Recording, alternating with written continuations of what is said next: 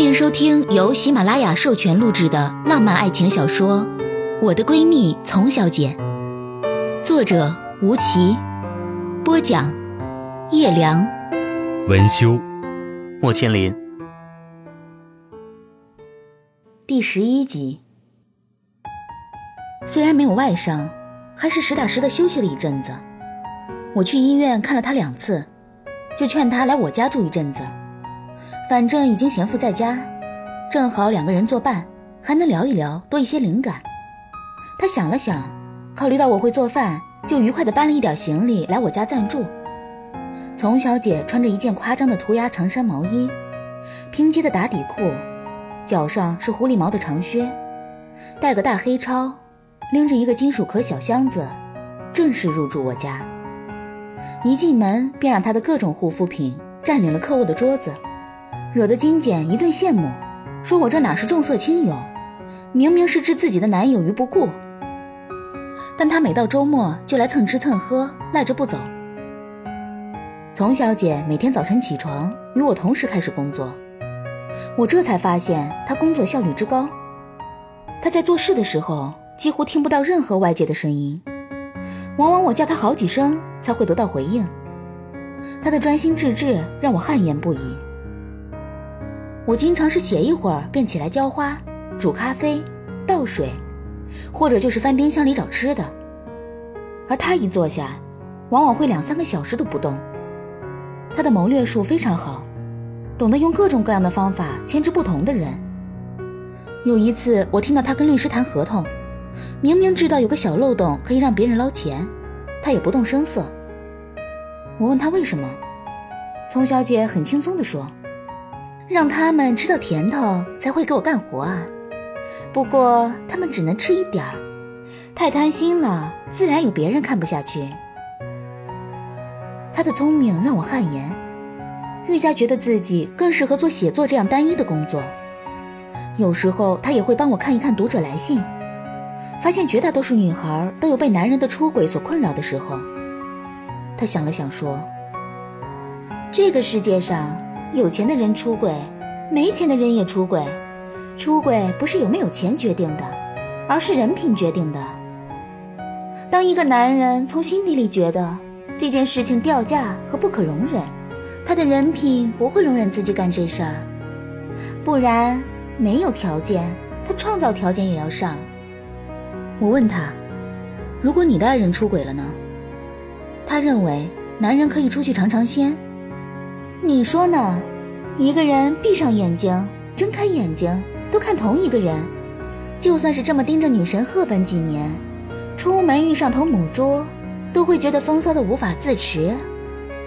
他看着我有点认同又有点不接受的纠结表情，笑起来。其实呀，男人逗着外面的女人玩玩，没什么不可以。就像我看见帅哥也想扑倒试试。但必须不能是长期的一对一的某种关系，所有的关系变成长期之后，有一天就会纸包不住火，不是男人想烧，就是对方憋不住。如果我的男人有本事玩完了，还能干干净净回来，又或者能在烧起来的时候悄无声息的给灭了，那他爱怎么玩就怎么玩，我无所谓。但如果把事情闹到我的面前来，那就是侮辱我。不要怪我不客气。当然，爱情另当别论，爱上别人了就走，我绝不拦着。义愤填膺的样子惹得我大笑起来。我赞叹他的世界观果然够奇葩和完整。是的，在丛小姐的世界里，她有着完整并符合她人物性格的逻辑。她交朋友不看出身，只看眼缘；她做事不看当下胜负。而看长久的输赢，他没有什么世俗道德观，他只关心内心的真实需求。己所不欲，勿施于人。他恐怕是极少数听到别人出轨不会大骂和批判，而会问人家你到底爱的是谁的人。我问他：“那如果小三欺负你呢？”他大咧咧的宣称：“孔子说了，以直报怨，以德报德。”不过我打不过别人的，永远不要拿自己的短处跟别人的长处去硬碰硬。我的短处是打架，我的长处是玩阴的。说着说着，自己却捂嘴笑起来，十足的小孩样。他有很多自己的处事原则，比如永远不让自己处在被动和无法收场的地步。丛小姐擅长和稀泥。她那庞大家族的矛盾调和工作由她负责，闺蜜朋友圈子的关系平衡也由她掌握。她在工作的时候非常严肃，对下属很好，不过要求也很苛刻。生气了就冷着脸在办公室里玩九宫格。我有时候会害怕那样的她。她保持优雅又努力积极，乐观且坦然。他相信命运一定会厚待对生命善良而负责的人。有一天夜聊，我问他：“你出车祸的时候想到了什么？你相信这是命运吗？”丛小姐盘腿坐在地毯上，靠着沙发在抽烟，突然笑了。她说：“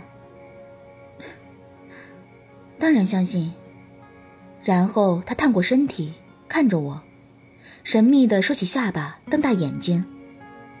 我给你解释解释我心里的命运吧。你想象一下，两只小蚂蚁在一张巨大的白纸两端行走，它们也许一辈子都走不出多远。白纸承载着它们漂浮在空中，犹如这个虚幻又真实的宇宙。突然，有一双手将白纸对折，这两只蚂蚁在毫无预料的情况下，就这样看到了偌大世界里的同类。那双手。就是命运，也可以称之为缘分。我听完之后说：“有没有人说过你讲话非常有感染力，有一种传教教主的潜质？” 丛小姐哈哈大笑，长发垂在胸前，发尾垂在盘着的大腿上，手里的烟安静的燃烧着。她静了静，缓缓的讲述。这次车祸，我以为我命不久矣，但当时我真的没有想到任何人。我记得高中的时候，语文老师问我我们活着的意义是什么，我当时回答：活着没有意义，活着是一种本能，但这种本能却带来了那么多的经历。是啊，我曾经那么执着于用什么样的姿态去过成什么样的人生，其实我现在明白了。一切冥冥之中自有安排。我好奇，这么快就解开心结了？他点点头，因为我意识到，每个人的命运都是一个庞大机器里的小机关，环环相扣，组成了这个世界的命运。如果说有人生来就是为了改变世界，比如希特勒，那么就会有人生来是为了当最平凡的人。来做世界的细胞，比如绝大多数平凡的普通的人。我生来就是为了活得跌宕精彩，别人做不到的事情我来做，别人实现不了的梦想我来实现，别人没过过的生活我来体验。代价当然就是我会比别人付出更多，也要承受更多。这个世界是公平的。怎么可能？我又漂亮又性格好，家庭富足，然后再嫁给高帅富，生个孩子，幸福的过一辈子，这太假了，这也不公平。而我对我现在的生活很知足。人呐，不该贪求太多。从小姐说这些话的时候，我看着这个不过二十七岁的女孩，心生悲凉。她这样催眠自己。不过是为了让自己不要对爱情抱有希望和期意，免得失望和落空。暖暖的灯光洒在木头色的桌面上，我看着丛小姐，她笑着，眼睛弯弯。我挑了挑眉：“你是怎么想到这些的？”她捂着嘴巴一笑，神秘地说：“ 我在医院的时候，有一天晚上睡不着，就用 Kindle 看书。”那天看的是霍金的《时间简史》，我看了好久。放下书的时候，就像《天下无双》里的赵薇所说：“深呼吸，我不过是天地间的一粒微尘。听到这儿，我啼笑皆非。我的姑奶奶，您大半夜里看《时间简史》，难怪会思考到这么深奥的事上去。丛小姐立刻严肃地说：“我跟你说真的呢，你有什么事想不开，就看看世界，看看地球，再看看宇宙，然后你那点事儿就真的不算事儿了。”我点头称是。就这样，我看着丛小姐昂首挺胸，走上了这条只有她自己的康庄大道。她很愉快地接受了自己是个奇葩这件事，并且时常拿出来自嘲。她不再自我怀疑，不再顾忌太多，更加洒脱，更加自我。我想，这就是一个人从白纸到五颜六色，再从纷杂回归透明的过程，会更加生动而干净。生活最大的意义，也许就是让你找到最本真的自己，那便是最好的你。您正在收听的是由喜马拉雅出品的有声小说《我的闺蜜丛小姐》。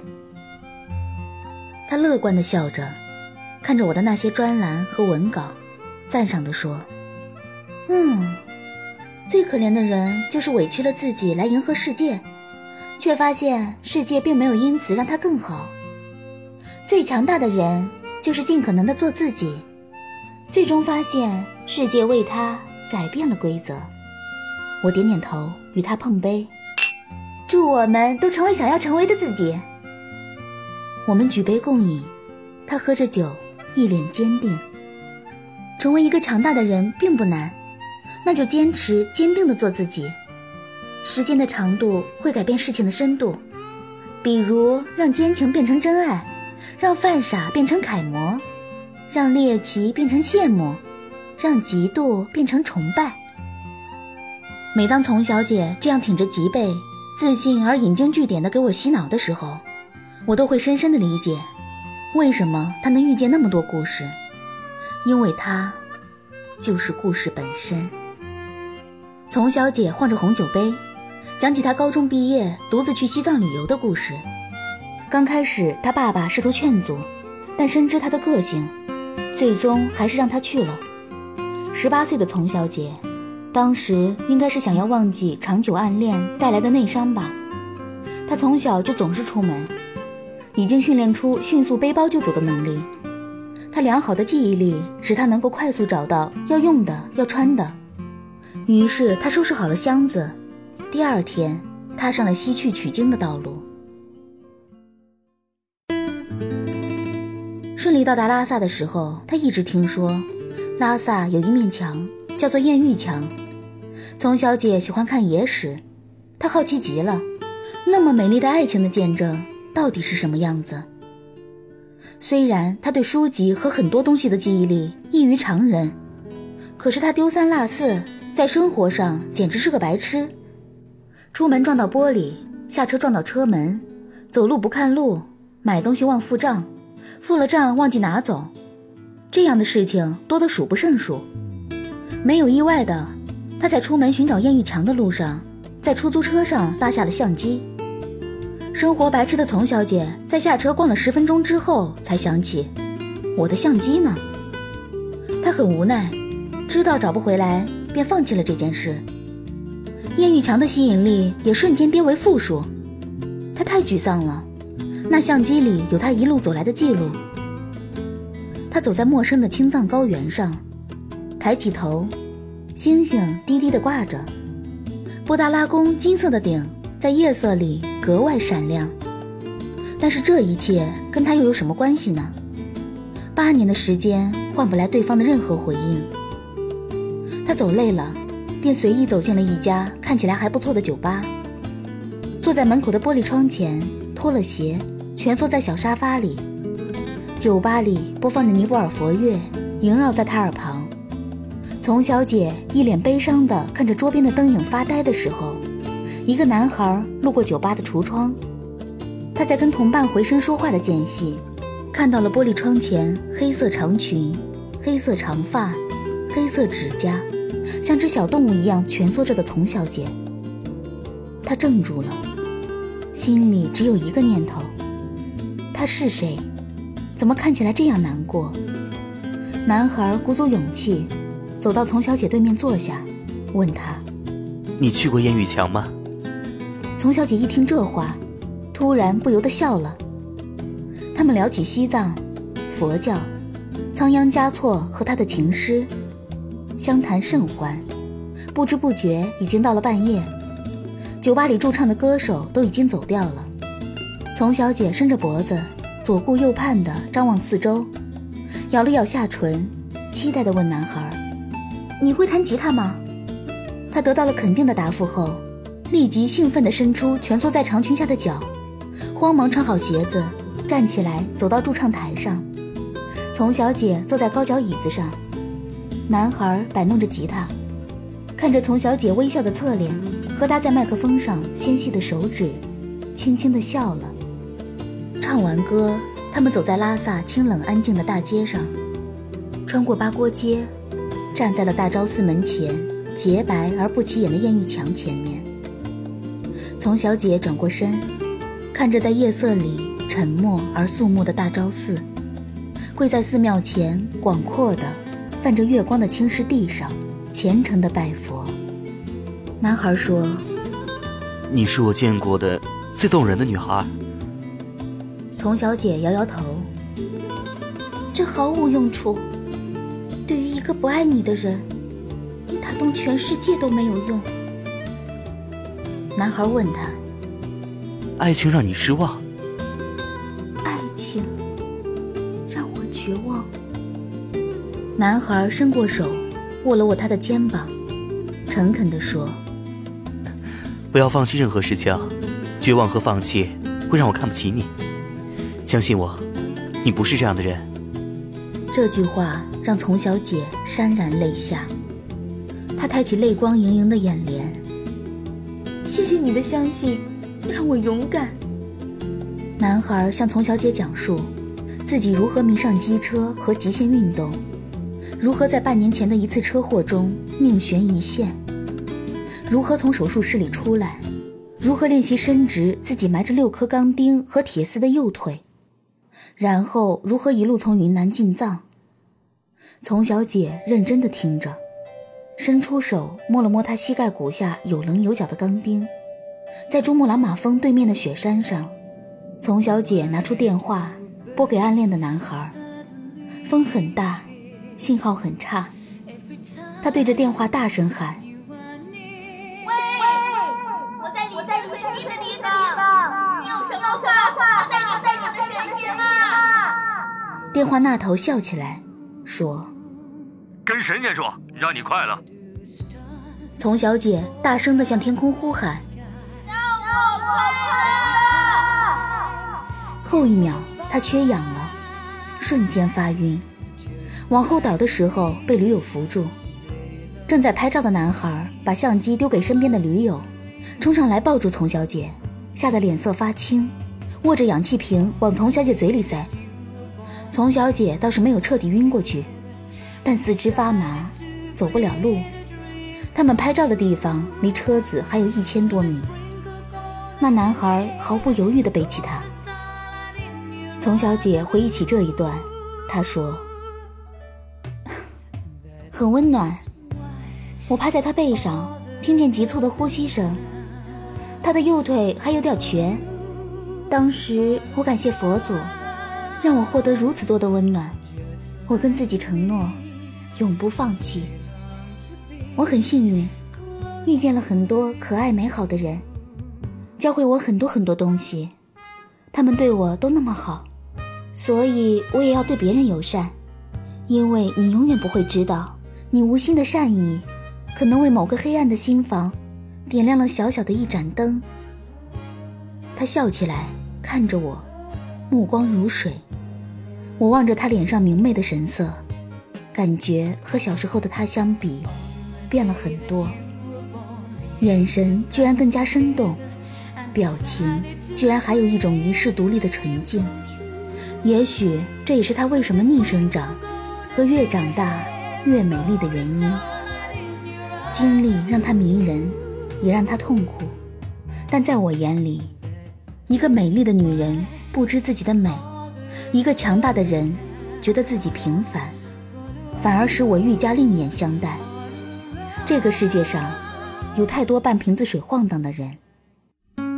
感谢收听由喜马拉雅出品的有声小说《我的闺蜜丛小姐》，作者吴奇，播讲叶良，文修莫千灵。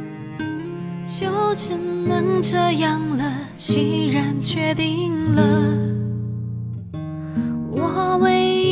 说的是祝你快乐。要你做出选择，我也很舍不得，宁愿取消资格，也不想。